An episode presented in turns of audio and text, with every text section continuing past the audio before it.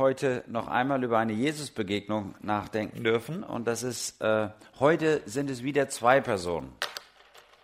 Wir hatten gestern schon den verlorenen Sohn, den jüngeren, den Rebellen betrachtet und den älteren Sohn, den Pflichtbewussten, der zu Hause geblieben ist. Und heute werden wir wieder zwei Personen betrachten und werden schauen, wie sie in der Beziehung zu Gott stehen.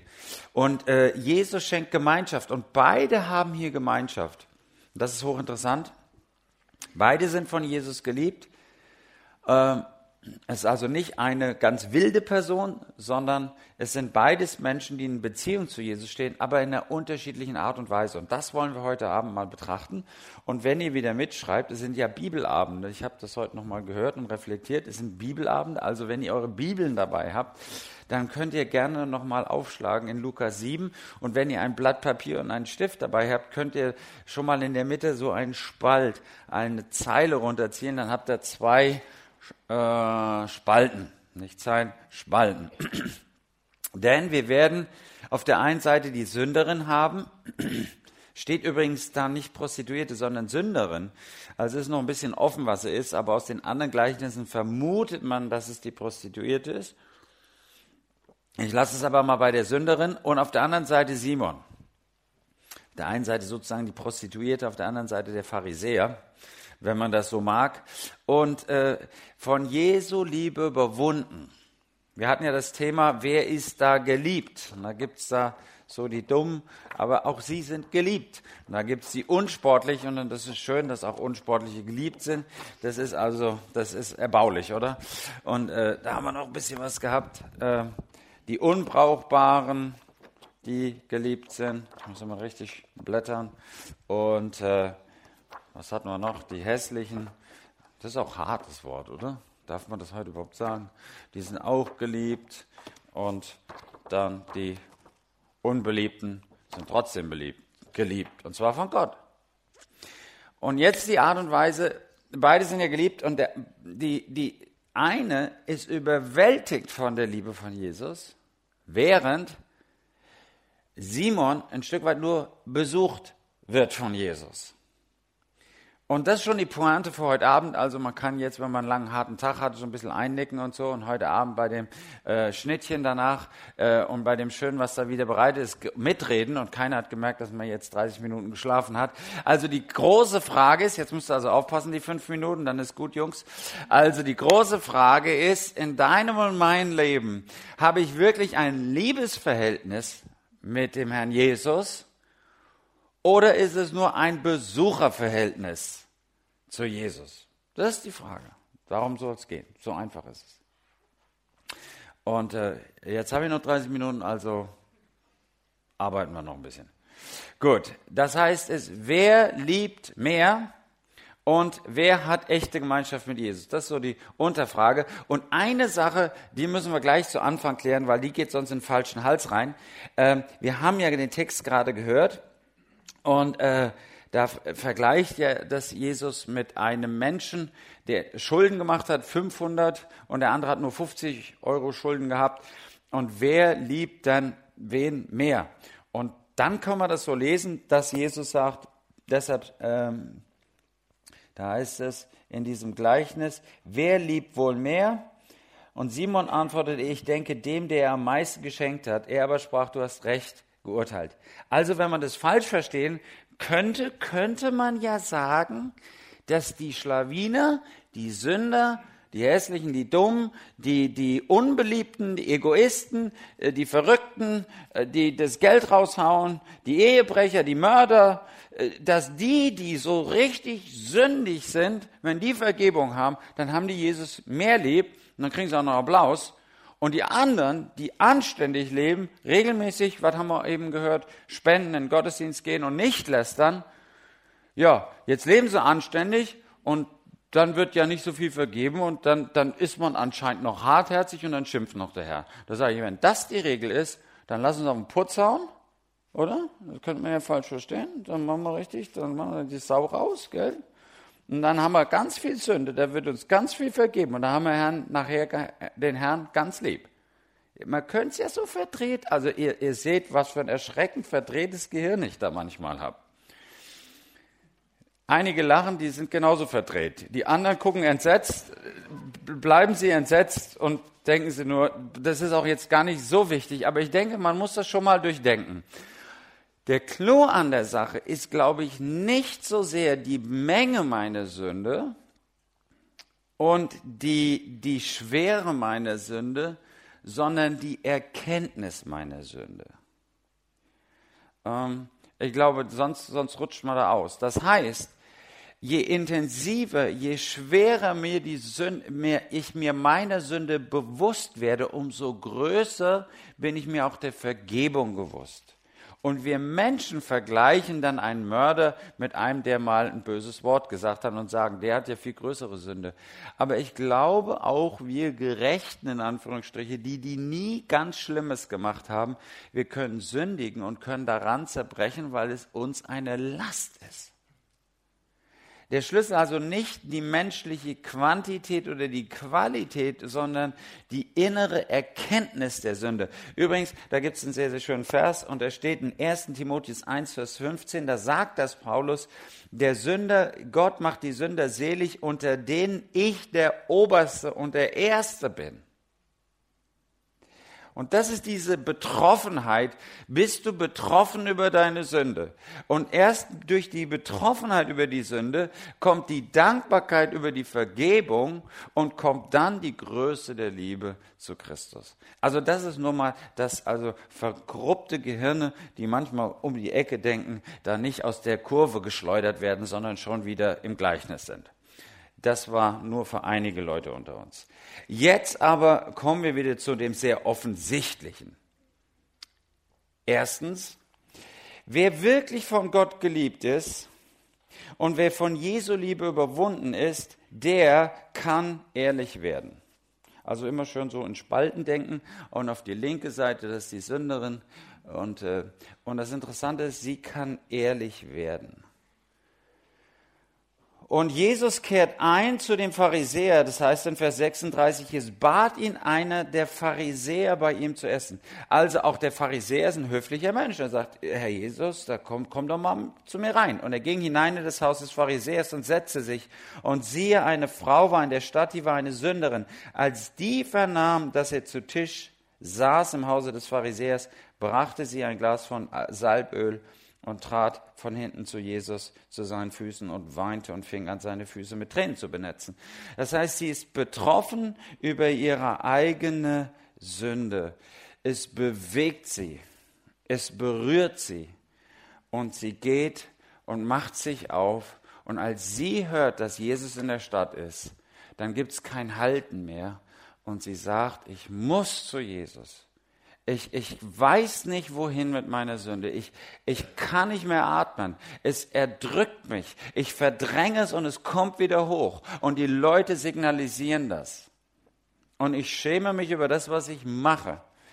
Und bei ihr gibt es kein Halt mehr und sie sagt nicht, sie schreibt nicht einen Zettel, steckt das dem Jünger zu und sagt, hier, wenn der Chef mal frei hat, dann sag doch mal dem Herr Jesus, ich würde gerne warten und mal mit ihm reden.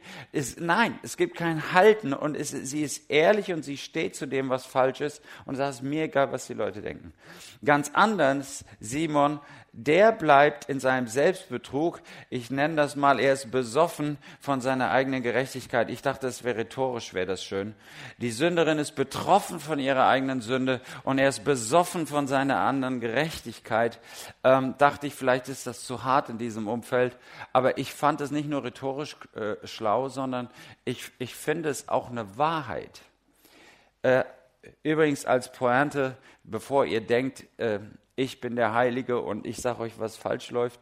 Ich habe euch gestern ehrlich gesagt, ich kenne den wilden Sohn und es gibt wilde Phasen in meinem Leben und ich kenne auch den pflichtbewussten Sohn. Ich bin der Erstgeborene in meiner Familie und das, da gibt es Pflichten, das ist einfach klar.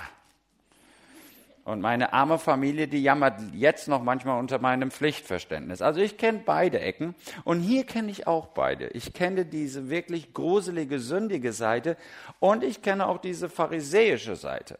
Also ich bin da nicht besser, braucht da keine Sorgen haben, deshalb kann ich auch so lebhaft von beiden erzählen. Und deshalb kann ich auch sagen, manchmal ist man auch besoffen von seiner eigenen Gerechtigkeit, sprich, es ist gar nicht so, dass ich das bewusst mache, sondern ich bin besoffen, ich bin vernebelt, ich bin verblendet, ich nehme das gar nicht mehr richtig wahr, wer ich bin, sondern ich bin so eingebildet von meiner super Art ich bin ja nun wohl der Beste überhaupt, Herr Jesus. Und ich bin treu und ich mache das und ich habe ein Interesse an dir und ich lese sogar die Bibel. Ich lerne Verse auswendig und ich habe das auch gelernt, nicht Alkohol zu trinken und so weiter und so fort. Und das ist dieser Simon, er ist, er ist beeindruckt von seiner eigenen Gerechtigkeit und sagt, guck mal, ich bin doch, ich bin doch ein toller Mensch. Ich lade, und jetzt wird's interessant, ich lade Jesus ein in mein Leben. Boah, bin ich, also hör mal. Ich bin nicht wie die da draußen, guck da mal draußen, die feiern alle Karneval, aber ich komme in die Gemeinde und ich habe Jesus eingeladen in mein Leben. Also der Simon sagt, guck mal hier, ich bin ein vornehmer Mensch und ich lade diesen Wanderprediger ein. Boah, bin ich doch toll. Und er rutscht auf diese, sagen wir mal, Bananenschale der Geistlichen, die sieht man nicht, aber er rutscht darauf aus und kriegt gar nicht mit, dass er so hartherzig ist. Und das hat etwas zur Folge. Sie kommt zu Jesus, so wie sie ist. Sie kommt zu Jesus. Und er bleibt auf Distanz. Sie fällt Jesus zu Füßen. Nochmal in Vers 37, und sie, eine Frau war in der Stadt, die war eine Sünderin, als die vernahm, dass er zu Tische saß im Hause des Pharisäers, brachte sie ein Glas mit Salböl und trat von hinten zu seinen Füßen und weinte und fing an, seine Füße mit Tränen zu benetzen und mit den Haaren ihres Hauptes zu trocknen und küsste seine Füße und salbte ihn mit Salböl. Sie fällt Jesus zu Füßen und es ist ihr egal, wie das wirkt egal wie das aussieht. Während der Simon bleibt auf Distanz und er bleibt sitzen. Und ihr ist egal, wie es andere denken. Der Simon achtet aber sehr genau darauf, was andere denken. Und das, das kommt jetzt hier im Text. Also es sind so Schachtelgeschichten. Und es ist einmal eine Geschichte zwischen Simon und Jesus, dann ist es eine Geschichte zwischen Simon und der Sünderin und jetzt haben wir noch eine Geschichte da drin mit den Schuldnern. Also es ist immer so eine Schachtelgeschichte. Äh, und da heißt es jetzt auf einmal bei dieser Simon-Geschichte, Vers 39, als aber das der Pharisäer sah, der, ihn, der Jesus eingeladen hatte, sprach er bei sich selbst und sagte, wenn dieser ein Prophet wäre, so wüsste er, wer und was für eine Frau das ist, die ihn anrührte, denn sie ist eine Sünderin. Später im Text äh, sehen wir in Vers 49, äh, da fingen die an, die mit zu Tische saßen und sprachen bei sich selbst, wer ist denn dieser? Das war also eine ganze Gesellschaft.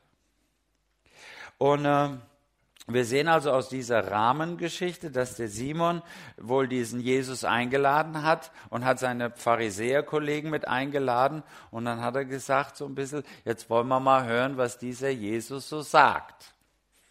Und er hatte sich auf so einen schönen, schönen äh, Abend gefreut, auf einen theologischen Abend. Da können wir mal ein bisschen über die Tora diskutieren und dem mal ein bisschen auf den Zahn fühlen, was er so zur Allversöhnung und zur, zur Erweckung Israels sagt. Und er hatte sich da so richtig drauf vorbereitet und auf einmal platzt da die stadtbekannte Sünderin rein. Vielleicht eine Prostituierte.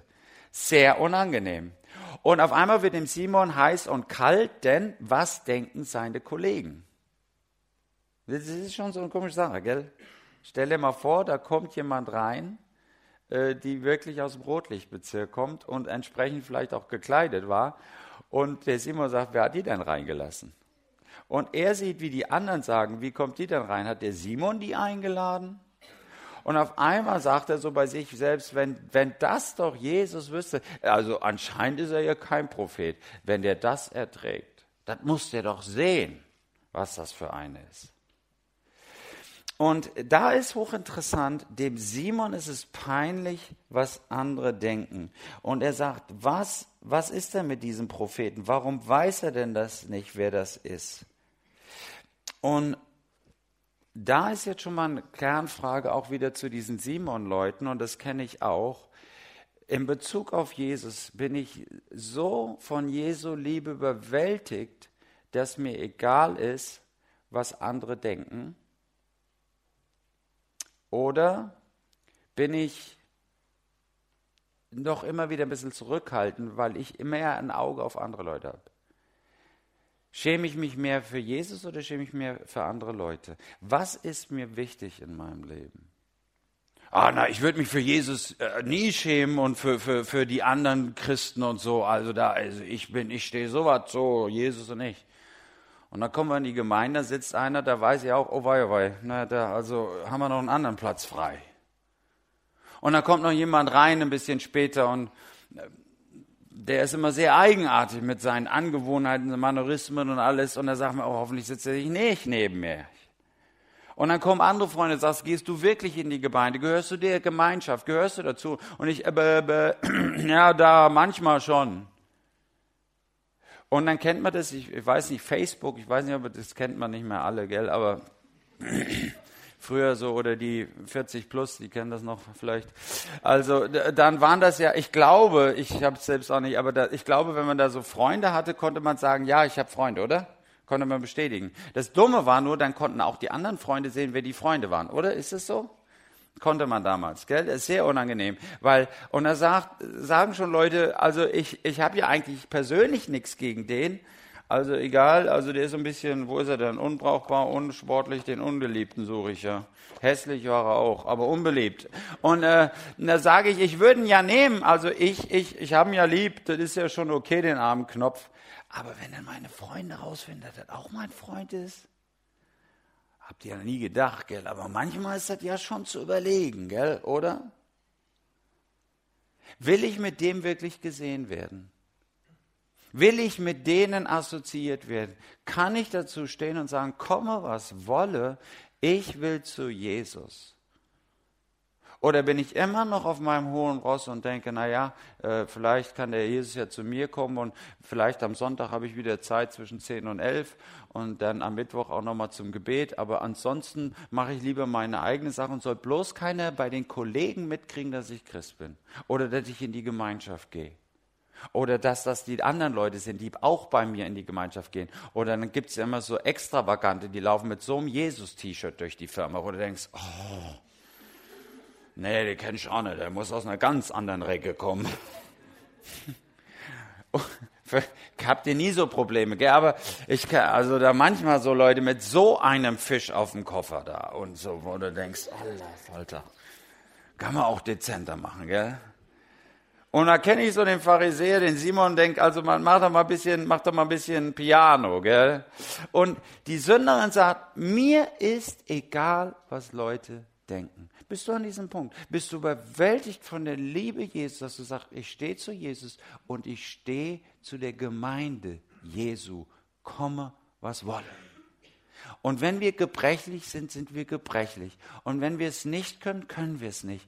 Und wenn es nicht so schick ist und top of the art oder irgendwas, dann stehe ich dazu, weil ich zu meinem Herrn Jesus stehe. Simon hat damit noch ein bisschen Probleme. Und dann, äh, sie ist zu Tränen gerührt. Seht ihr, und das ist auch so ein Punkt, der, eine große Frage, ob wir da wirklich mal gerührt worden sind zu Tränen. Sie kann einfach nicht lassen zu weinen. Und das ist die Frage, ob wir jemals wirklich berührt worden sind von unserer Schuld, ob wir darüber wirklich mal geweint haben. Ob wir wirklich mal ertappt worden sind, wo uns der Teppich unter den Füßen weggezogen worden sind.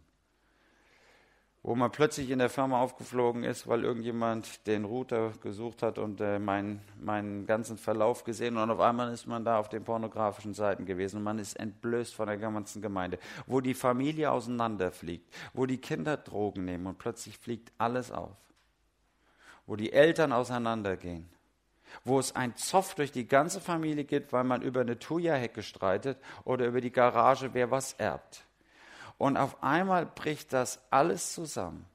Wo man sich nicht im Griff hatte, wo man handgreiflich geworden ist, was man nie gedacht hat. Wo man energisch und ausfallend geworden ist, einen, einen Satz gesagt hat, wo man Menschen furchtbar mit verletzt hat. Und es ist alles aufgeflogen. Wo man schuldig geworden ist, weil man einen Unfall begangen hat. Wo man fahrlässig gehandelt hat und nicht aufgepasst hat und andere in Not gebracht hat wo man Prüfungen versemmelt hat, wo man den nächsten Karriereschritt äh, nicht geschafft hat, wo man eine neue Position bekommen hat und zwei Jahre später im Burnout landete. Und alle haben es mitgekriegt, man hat es nicht geschafft. Und dann über seine eigene, jetzt nicht Schuld, sondern über seine eigene Sünde wirklich geweint hat. Ich glaube, wer noch nie über seine Sünde geweint hat, der mag den Herrn Jesus kennen aber er ist noch nicht überwältigt von seiner Liebe. Du kannst ihn ja Jesus kennen, aber hast du schon mal wirklich in die Tiefe deines Herzens geschaut und bist darüber wirklich zerbrochen? Ich glaube, dass das ganz heilsam ist, mal zu erkennen, da ist nichts Gutes in mir. Und, äh, und das zieht einem wirklich den Stecker. Wer, wer das einmal bis zum Boden hin blamiert ist, der wird nie mehr aufstehen und über andere richten. Ich, ich hoffe. Weil der einfach weiß, wer bin ich, hier noch was zu sagen. Wer noch nie über seine Sünden geweint hat, der mag Jesus im Leben haben. Aber ich glaube, er genießt noch nicht die tiefste Gemeinschaft mit ihm. Wer noch nie über seine Sünden geweint hat, der mag Vergebung empfangen haben. Ich glaube das schon. Das heißt nicht, dass man nicht christlich ist. Ich glaube, dass man eine Vergebung lebt. Ja. Wer noch nie über seine Sünden geweint hat, der mag Vergebung haben, aber das Leben aus der Gnade kennt er noch nicht. Ich musste das lernen in meinem Leben, einfach wirklich, dass ich nicht nur aus Gnaden gerettet bin, sondern dass ich aus Gnaden stehe. Jeder Tag ist ein Gnadenschritt. Und da gibt es keinen Punkt, wo man sagen kann, das habe ich im Griff oder bin ich toll oder da muss man sich nur zusammenreißen, da muss man nur dreimal beten und dann klappt das schon sondern wo man an diesen Versuchungen vorbeischrammt. Und das haut uns doch ins Kontor. Ist es nicht so? Ist es nicht so, wenn einer meiner größten Pfarrerheld auf einmal ertappt worden ist, dass er vor vielen Jahren, 20, 30 Jahren, sich ungebührlich verhalten hat und übergriffig wurde? Ist es nicht erschreckend, wenn ich das erlebt habe äh, im Fernsehen, wo der Mr. Kavanaugh, der oberste Richter in Amerika, eingesetzt werden soll und er vor der gesamten Öffentlichkeit des amerikanischen Volkes auf CNN in Live-Übertragung bis hin in die Welt hinaus gegrillt wurde. Und da steht ein paar 50-jähriger Mann, ein bisschen älter als ich, ein, zwei Jahre, und er wird gegrillt, was er mit 16, 17, 18, 19 bis 21 in seiner Highschool und in den ersten Jahren an der Uni gemacht hat. Auf wie viel Fäden er war, wie viel er getrunken hat, wie er mit den Mädels umgegangen ist, weil angeblich er eine Frau belästigt hat. Und dann wird er in aller Öffentlichkeit gegrillt. Und das Drama ist nicht nur, dass der gegrillt wird, sondern das Drama ist, wenn ich ihn sehe, sehe ich meinen Spiegel und sage, hoffentlich kommt keiner auf die Idee, mich öffentlich jemals zu grillen, wie ich wann, wo, auf welcher Fete damals, was, wie viel getrunken habe, was ich gedacht und was ich gesagt hätte. Ich glaube, da werden wir alle schuldig. Und wirklich an diesen Punkt zu kommen und sagen, ich erkenne das wie diese Sünderin ich habe es nicht im Griff und ich habe es versemmelt und ich habe es nicht mehr verdient, meinen Mund aufzumachen in dieser Gemeinde und in der Gemeinschaft Gottes. Und dann zu Gott zu kommen und Vergebung zu empfangen. Sie ist zu Tränen berührt. Er, da liest man nichts von Tränen. Und sie bringt ihr Leben. Da heißt es, sie hat das Salböl gebracht und übrigens in Vers 37 auf Griechisch sind das zwei Begriffe. Das Salböl ist das Myron, dort oben in Vers 37. Sie bringt das Myron im Alabaster und das ist so, so ein Parfum, ganz kostbares Salböl. Und Jesus sagt nachher zu diesem Simon, du hast mir kein du hast mein Haupt nicht mit Öl gesalbt. Und das ist Vers 46, ist ein anderer Begriff, das ist Elion, das ist das normale Öl. Also sie hat mir ihr kostbarstes Öl gegeben, ihr Parfum, ihr Myron. Du hast noch nicht mal das Mindestmaß an Gastfreundschaft gegeben, das Öl. Und die ganzen Sachen stehen für die Tränen des Zerbruchs. Die Tränen sind für mich das Bild des Zerbruchs. Sie ist, sie ist einmal kollabiert über ihre Sünden. Und wisst ihr, was das Schöne an dieser Sache ist? Dass genau das der Moment ist, wo wir Gott am größten gefallen. Da heißt es in Psalm 51, Vers 19, wer mitschreibt, Psalm 51, Vers 19, die Opfer, die Gott gefallen sind, ein geängsteter Geist, ein geängstetes und zerschlagenes Herz wirst du Gott nicht verachten. Und das ist das Anspiel. Egal was wir sind, unbrauchbar, sündig, unsportlich, das sind nur die Äußerlichkeiten, hässlich. Aber wenn wir es umdrehen, steht bei allem auf der Rückseite von Gott geschrieben, wir sind geliebt. Er sagt das über uns, nicht die anderen Menschen. Und das, was wir Gott geben können, sind diese Tränen, sind die Trümmer unseres Lebens. Manchmal haben wir den Eindruck, boah, wir können jetzt, oh, also, boah, wenn wir uns zusammentun, ich kriege immer wieder Leute, die mir anbieten, oh, jetzt machen wir mal Network und jetzt machen wir dies. Und wenn alle Christen zusammen, wenn wir das alles machen, dann, dann retten wir die Welt. Ich glaube nicht. Was ich Gott bringen kann, ist gar nicht so mein, mein, meine großen Gaben. Das sind immer die Leute, boah, ich habe voll die Gaben für den Herrn. Sondern das, was ich zuerst bringen darf, sind meine Trümmer. Die Trümmer meines Lebens. Und, und ich habe das gestern schon mal gesagt, manchmal ist immer erschrocken, dass man auch noch im Alter mit 40, 50, ich denke immer noch, wenn ich dann Rentner werde, dann bin ich heilig, dann gibt es keine Versuchung mehr. Aber die Rentner schmunzeln dann immer so komisch. Das macht mir alles keinen Mut, wie die reagieren. Also äh, ich glaube, egal wie alt man wird, man hat da immer Herausforderungen, oder? und es hört irgendwie nicht auf. Und sie gibt also die Tränen des Zerbruches, den Kuss der Liebe. Sie hat ihn von Herzen lieb und das Öl der Hingabe. Sie gibt eigentlich ihr ganzes Leben mit diesem Öl. Es ist das Wertvollste, was sie hatte. Es ist eigentlich ihre ganzen Reserven gibt sie ihm.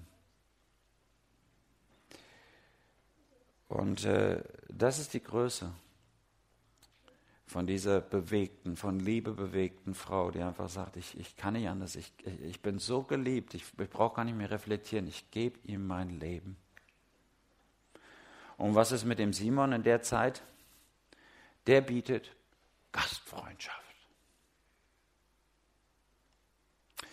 Und der macht nichts falsch. Der ist ja gar nicht böse, ein bisschen spartanisch seine Gastfreundschaft, noch nicht mal Öl, noch nicht mal Wasser, nicht nur die Grundhöflichkeiten hat er ihm gegeben. Und das sagt Jesus. Sie hat das alles gegeben, Vers 45, in Vers 44. Und er wandte sich zur Frau und sprach zu Simon, siehst du diese Frau, ich bin in dein Haus gekommen, du hast mir kein Wasser für die Füße gegeben. Diese aber hat meine Füße mit Tränen benetzt. Vers 45, du hast mir keinen Kuss gegeben, Begrüßungskuss diese aber hat es gegeben. Vers 46, du hast mir mein Haupt nicht mit Öl gesalbt, sie aber hat meine Füße mit Salböl gesalbt. Du warst zwar ein Gastfreund, ich durfte in dein Haus, aber wir waren ein bisschen wie bestellt und nicht abgeholt. Gerade so in die Ecke. Und die Frage ist unser christliches Leben, es kommt immer wieder auf diese Kernfrage zurück. Welche Art der Liebe, welche Art der Beziehung zu Jesus haben wir? Sind wir entfacht von der Liebe Gottes, von dieser Nähe Jesus, wo wir sagen, in meinem ganzen Zerbruch, mit meinen ganzen Stärken und Schwächen, mit meiner ganzen Familie, mit meinen ganzen Sehnsüchten, schmeiße ich mich zu Jesus und sage, du musst mich erfüllen. Oder ist es ein steriles, jo, mehr mach es halt. Am Sonntag gehen wir in die Kirche und da lesen wir halt die Bibel. Jetzt habe ich die Losung gelesen. Mittags gibt's noch den neuen Kirchner und dann kommt es wieder in den Schrank und dann lachen wir wieder und dann geht's wieder auf in den Garten. Sind wir so, ja, und dann wird man gefragt, bist du Christ? Bin ich. Aber da, da ist eigentlich keine Beziehung. Das ist die Frage. Wie leben wir? Lebendige Beziehung, Hingabe an unseren Heiland oder reine Gastfreundschaft ist. Natürlich ist er da, natürlich ja, und wir machen das ja auch und ich bete ja auch und jo, Wie hart ist das denn? Man kann es, um, um das nochmal zu illustrieren, man kann es auch ein bisschen umdrehen. Äh, ich glaube, bei dieser Frau wird deutlich, es ist ihr eine Ehre, Jesus zu dienen. Es ist ihr eine Ehre. Sie, sie kann es fast nicht glauben, dass sie zu diesem Jesus kommt und dass Jesus das zulässt, dass sie ihm dient und dass sie ihm die Füße küsst und ihn salbt und die, mit ihren Haaren die Füße trocknet und und sie darf ihm dienen und es ist für sie unfassbar. Bist du an diesen Punkt gekommen, wo du immer, wir, wir haben immer das Gefühl, boah, wir müssen dem Herrn dienen, an wieder mal zurückzukommen und sagen, was für ein Vorrecht ist es, dass ich in der Gemeinde darf. Was für ein Vorrecht ist es, dass ich verheiratet sein darf und dass ich treu sein durfte. Das ist doch nicht meine Disziplin, sondern es ist Gottes Geschenk. Was für ein Vorrecht, Kinder zu haben, Eltern zu haben, Dach über dem Kopf zu haben, Frieden zu haben in diesem Land, Freiheit zu haben, Vorrecht zu haben, die Bibel in unserem Wortlaut zu haben, dass wir es lesen können. Machen wir so selten. Wir haben's. Andere würden sich die Finger danach lecken und wir haben's. Und was für ein Vorrecht ist es und dass wir überhaupt noch nach vorne dürfen, beten dürfen, singen dürfen. Und es ist ein Geschenk. Und sie empfindet es so. Für ihn ist es ein bisschen umgedreht. Für Simon äh, scheint es so zu sein, es darf Jesus eine Ehre sein, bei ihm zu sein. Herr Jesus, du bist herzlich willkommen in meinem Leben. Ich bin toll. Und du darfst sogar in mein Leben kommen. Und du kriegst sogar von mir eine Spende. Und ich bring mich sogar ein. Da habe ich Leute mal gehört, die haben gesagt, boah, ich war in der Gemeinde und da wollte ich denen 1000 Euro spenden für den Kinderspielplatz und da wollten die das nicht, die können mich mal. Ja, mache ich das für die Gemeinde oder mache ich das für Gott? Ist der Impuls, es für Gott zu geben oder drehen wir es inzwischen um und sagen, Gott, meine Güte, da hast du aber einen richtigen Guten erwischt in mir. Und dann lesen wir noch die Idee, das ist ja dann auch so, da kann man schön mit lesen, was alles richtig und was falsch ist. Und dann guck mal da. Da sind sie wieder vom Glauben abgefallen und da sind sie nicht richtig. Und da können wir uns dann drauf erheitern und gegenseitig immer wieder Ping-Pong spielen, wie schlecht die Welt ist. Und wir sind ja toll. Und nur wir sind die Einzigen. Und da verrutscht was ganz böse bei Simon. Und jetzt kommt noch das Schöne und dann kommt der letzte Punkt, der dritte, den mag ich, den liebe ich. Und sie wird verändert. Diese ganze, diese, diese Liebe, die Jesus ausstrahlt und die, die die Frau dazu bringt, zu sagen, ich bin, ich bin so eine Sünderin, aber es ist mir egal, ich kann nicht anders als zu Jesus. Ich muss zu ihm in meiner Not. Und Jesus begegnet ihr in Liebe. Und auch da, der Kernstück ist eigentlich, guck mal, wenn, ich weiß nicht, wenn ihr Luther habt, da steht bei mir, Jesus, die Salbung durch die Sünderin. Da geht es um die Kerngeschichte zwischen Jesus und der Sünderin und das ist auch so. Und sie bekommt eine neue Beziehung zu Je, zu Jesus, zu Gott. Sie weiß, ihr wird vergeben. In Vers 48 heißt es, und er sprach zu ihr, dir sind deine Sünden vergeben. Sie hat Vergebung empfangen, sie ist begnadigt worden, Sie ist angstfrei, äh, sie kann zu Jesus kommen, er ist nahbar, sie ist geborgen und sie weiß, Gott ist mir wieder gut. Hatten wir gestern drüber gesprochen. Gott ist mir wieder gut. Und weil sie eine neue Beziehung zu Gott hat, hat sie eine neue Beziehung zu sich selbst. Ich glaube, daran geht's. Ich glaube, du kannst mit dir selbst Gedanken machen, Yoga machen, Self-Aware-Kurse, Self-Care machen, in die Berge wandern, du kannst dir was gönnen und, und, und Urlaub machen, kannst machen, was du willst. Ich glaube, es wird dir nicht besser gehen, wenn du nicht im Lichte Christi diese neue Identität dir zusprechen lässt. Du kannst an deinem Unbeliebtsein und unsportlich und an deinem Äußeren, du kannst dich mit Botox Botox aufspritzen. Ich habe da auch so meine, hat mein Friseur mir mal gesagt, äh, da war ich 14, äh, du willst ja auch nochmal die Ohren anlegen lassen, oder ich, was? Ja, die stehen schon ein bisschen ab. Ich, oh, egal. Der hat mich so gemacht. Ich bin geliebt. So, Herr Friseur. So. Und einfach zu lernen zu sagen, ist es so, wie es ist. Es ist so, wie es ist. Aber der Herr Jesus hat mich und dann darf ich mich auch annehmen. Und dann kann sie das wirklich leben. Da steht was sehr Schönes in Vers 50. Er sprach zu der Frau, dein Glaube hat dir geholfen, geh hin in Frieden, im Shalom. Irene im Griechischen, die Irene, die hat den Frieden. Bist du im Frieden mit dir selbst? Kannst du dich annehmen? Kannst du sagen, es ist so? Und kannst du im, im, Frieden, in der Ausgeglichenheit sagen, das sind meine Begabungen, ja, die stelle ich unter den Scheffel, da muss ich mich nicht für schämen, da kann ich mich für Gott einbringen und das sind meine Fehler, ja, und das sind meine Macken, ja, und da stehe ich genauso zu. Und wir arbeiten dran, der Herr und ich, und äh, wir sind noch im Prozess, habt der Bar mit mir, ich muss mich entschuldigen, aber ich bringe mich nicht um. Was soll ich denn machen? Manchmal kommt man ja in Diskussionen rein, da denkt man ja, man ist jetzt übel der Welt. Und dann einfach wieder zu finden und sagen, Herr Jesus, das weißt du auch. Und zwischen uns beiden ist eigentlich klar, ich bin der Sünder, da brauche ich, ich brauche das nicht zu hausieren. Und du weißt, dass ich traurig darüber bin, dass ich diese Fehler mache. Aber du hast mir vergeben und ich habe mich entschuldigt und mehr kann ich nie machen. Und jetzt atme mal durch, jetzt bin ich im Frieden und jetzt lebe ich. Sind sie im Frieden mit sich selbst? In ihrer Vergangenheit sind sie verbittert und kämpfen sie noch mit diesen Dingen? Oder sind sie zum Frieden gekommen? Sie ist zum Frieden gekommen. Sie darf nach Hause kommen in aller Ruhe und in allem angenommen sein. Und weil dem so ist, kann sie auch eine neue Beziehung zu anderen Menschen haben und kann dann auch sagen, das ist mir jetzt auch weiter egal, was ihr da denkt. Ich habe eine neue Beziehung. Sie wird eigentlich rehabilitiert. Dein Glaube hat dir geholfen, geh hin mit Frieden. Der Glaube hat dich gerettet, heißt es da eigentlich. Und sie ist eigentlich wieder rehabilitiert. In dieser ganzen Geschichte wertet Jesus sie auf. Und sagen, egal was meine Geschichte war, und unsere Geschichten waren gruselig, oder? Wenn wir ehrlich werden. Wir haben gruselige Geschichten, Menschen, die an, Geschichten, die andere kennen und geheimliche Geschichten, die keiner kennt. Aber Gott wertet uns auf und sagt, du bist mein Kind. Und wir haben ein Liebesverhältnis. Und ich hoffe, ihr seid da drin. Und dann ist es, und dann kommt der Clou. Das ist ein bisschen wie bei dem verlorenen Sohn. Das ist die Kerngeschichte mit Jesus und der Sünderin. Aber die nächste Geschichte ist ja Jesus und der Simon. Und eigentlich, glaube ich, hat er mit Simon ein größeres Problem. Mit dem Simon muss er selber mehr arbeiten. Und die große Frage ist, was passiert mit Simon? Hat denn der hartherzige Simon hier eine Chance?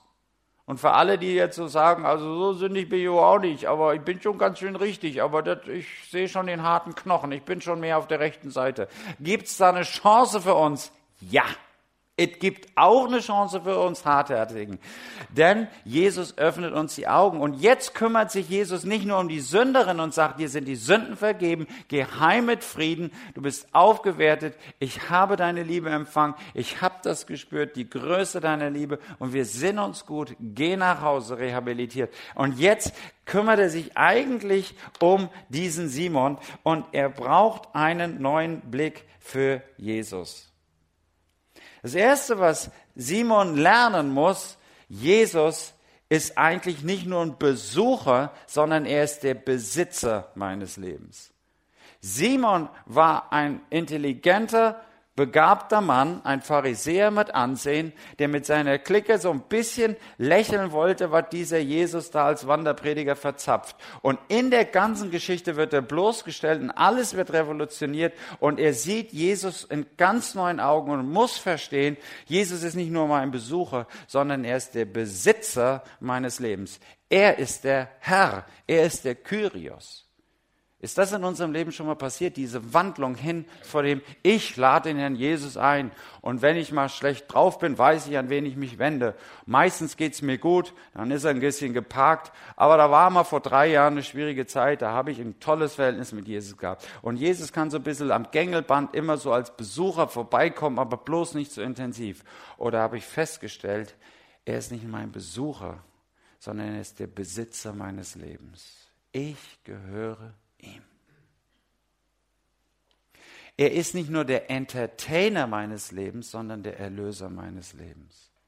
Er kommt nicht nur ein bisschen rein, um ein bisschen Spaß zu bringen. Manchmal verkaufen wir Christus gerade so in der neuen Kultur, in der Jünger so als Entertainer. Und dann wird Jesus so verramscht wie auf dem Markt. Habt ihr nichts mehr zu tun? Wisst ihr nicht, was euch ein bisschen noch ewiges Leben gibt und noch ein bisschen Esprit? Ich hab da eine Idee. Werdet doch Christ Lade doch Jesus ein und dann packen wir noch einen drauf und dann haben wir nachher noch dies und haben wir noch das.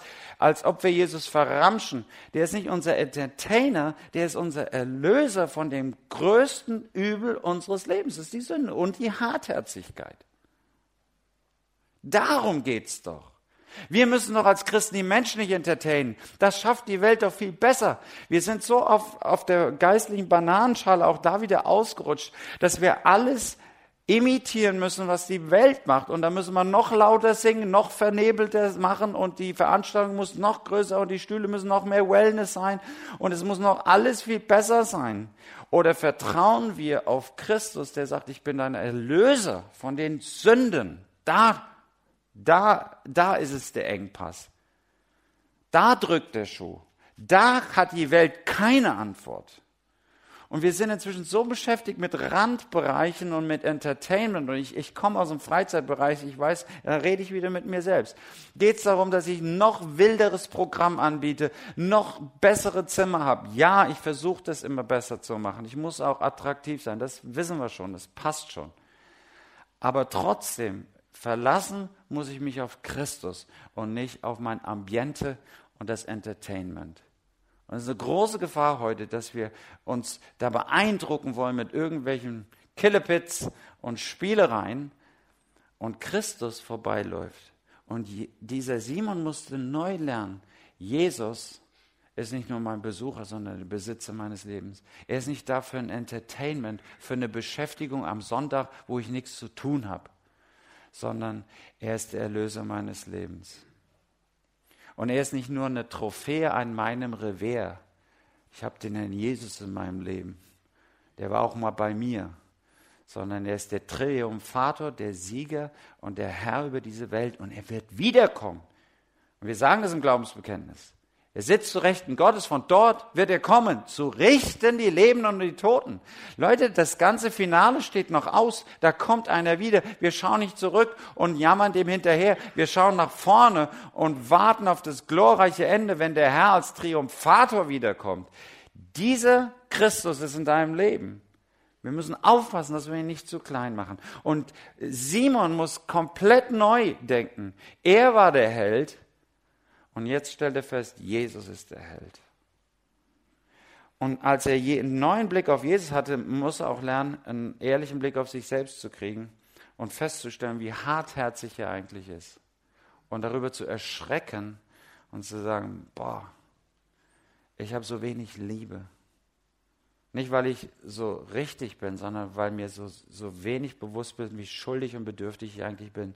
Und dann kriegt er am Ende auch noch einen neuen Blick für andere. Und dann kommt noch ein ganz interessanter Vers. Ich liebe den. Ein ganz kleines Ding. Äh, da heißt es Vers 44. Und Jesus wandte sich zu der Frau und sprach zu Simon, siehst du diese Frau? Das, der spricht zu Simon und sagt, guckt aber dann zu der Frau und sagt, Simon, siehst du diese Frau? Sehr eigenartig, oder? Ich würde jetzt so, guck den Simon an. Nee, er, er guckt die Frau an und sagt zu Simon, Simon, siehst du diese Frau? Und Jesus muss den Blick von Simon ändern, dass er einen ganz neuen Blick auf die Mitmenschen kriegt. Ein Stück weit das, was Jesus macht, aus diesem Ungeliebten und diesem ersten Blick, den wir Menschen aufeinander haben, hin zu geliebt. Und das will er in unsere Seelen und Augen hineinpflanzen, dass wir auch anfangen, aus diesen Dingen neu zu schauen und endlich zu sehen, jeder Mensch ist von Gott geliebt und ich möchte auch lernen, ihn zu lieben. Und Jesus fragt dich und mich heute, siehst du diese Mitmenschen? Ich sehe mich im Spiegel, ich sehe mein Chaka und bist du schön und ist das Halbglas voll und du bist der Beste, steht alles an meinem Spiegel.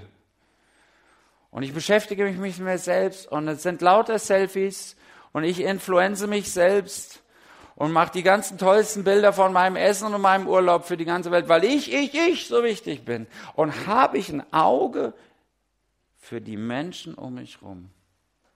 Und, und Jesus verändert diesen Simon und sagt, du musst mich neu verstehen, sagt Jesus. Und dann darfst du dich neu verstehen. Und dann verändere ich dich so, dass du einen neuen Blick für die Menschen kriegst. Seht ihr, haben wir diesen Blick der Liebe, haben wir diesen Christusblick für andere Menschen. Oder sind das immer noch die blöden Nachbarn und die blöde Familie und die doofen Kollegen und die alle die alles falsch machen? Oder sehe ich hinter den doofen Kollegen, die sind ja manchmal doof, und die doofen Nachbarn, die sind auch manchmal doof, aber sehe ich dahinter Menschen, die geliebt sind und dass ich lerne, sie zu lieben? Und äh, wie gesagt, ich habe euch das gesagt, ich kenne beide Situationen. Und ich habe schon bitterböse über meine Sünden geweint. Aber ich stelle auch immer noch fest, wie hart mein Herz ist, wie viel Simon noch in mir drin steckt. Und da können wir heute beten, dass Jesus uns in seiner Liebe begegnet. Und der, der hier sitzt und sagt, ich schäme mich nach vorne zu kommen, ich schäme mich hierher zu kommen, und wenn ihr wüsstet, was ich denke und tue und was ich gerade gemacht habe, dann darf ich sagen, Jesus vergibt dir. Du darfst ihm nahen, so wie, er, wie du bist. Er stößt dich nicht davon sondern er vergibt dich hat dich lieb, er reinigt dich und schenkt dir Frieden. Und vielleicht sind einige hier, die sind hart, hart geworden über ihren Glauben, hart und verbittert über dem, was sie alles geleistet und gemacht haben für Gott. In bester Absicht ist es ja nicht böse, sondern in bester Absicht. Und darüber feststellen, wie hart das Herz, wie trocken die Augen geworden sind. Wir müssen zurückkommen zu diesem Jesus und möge er uns, uns verändern. Zuallererst, dass wir Jesus neu sehen, dass wir uns neu sehen und dass wir einen neuen Blick auf die Nächsten kriegen. Das ist mein Gebet heute Abend. Und ich möchte nicht nur von Jesus besucht werden, sondern von seiner Liebe überwunden werden. Das ist mein Gebet. Für mich immer wieder neu. Und Leute, wir können so schöne Sonntagspredigten halten, aber fragt meine Familie. Jetzt müssten meine vier Kinder und meine Frau hier stehen. Na, die würden euch auch was erzählen. Ja? Ich habe hier Bibelschüler, die können petzen und sagen, das hat er alles so erzählt. Ist das so? Da muss es doch treffen, im Alltag, oder? Da muss es doch treffen. Nicht hier im Vereinshaus, sondern zu Hause und bei den Kollegen und bei der Arbeit und bei den Verwandten. Und dann möge uns der Herr verändern. Ich möchte noch beten. Herr Jesus, ich möchte dir Danke sagen, dass du ein Interesse an uns Menschen hast. Und du siehst unsere Not. Diejenigen von uns, die in tiefe Sünde gefallen sind. Und danke, dass du uns veränderst wie diese Sünderin, dass du uns neu annimmst, dass du überwäl uns überwältigst mit deiner Liebe und mit deiner Gnade und mit deiner Vergebung. Und dass wir eine neue Perspektive auf dich kriegen und auf uns. Und dass wir zum Frieden kommen und wieder aufrecht uns hinstellen dürfen, ein offenes Gesicht bekommen, ein leichtes, neues Strahlen in die Augen und eine Fröhlichkeit in allem Leide, zu wissen, wir sind befreit von der Schuld und du hast uns lieb. Und Herr, du kennst auch diejenigen von uns, die wirklich hart gearbeitet haben, ihr Leben investiert haben in dein Reich, die Nackenschläge bekommen haben von außen und von innen, die hart gekämpft haben, die gearbeitet haben und Schwielen haben an den Händen und an den Seelen und darüber hart geworden sind. Herr, brich du unser Herz immer wieder neu auf. Mach es weich, nimm die Steine davon, die harte Verkrustung und lass unsere Augen wieder voll Tränen werden und lass uns einen neuen Blick bekommen auf dich und deine Liebe, auf uns und die Not deiner Vergebung und einen neuen Blick für unsere Nächsten, dass wir sie mit deinen Augen sehen. Danke, dass du uns lieb hast. Amen.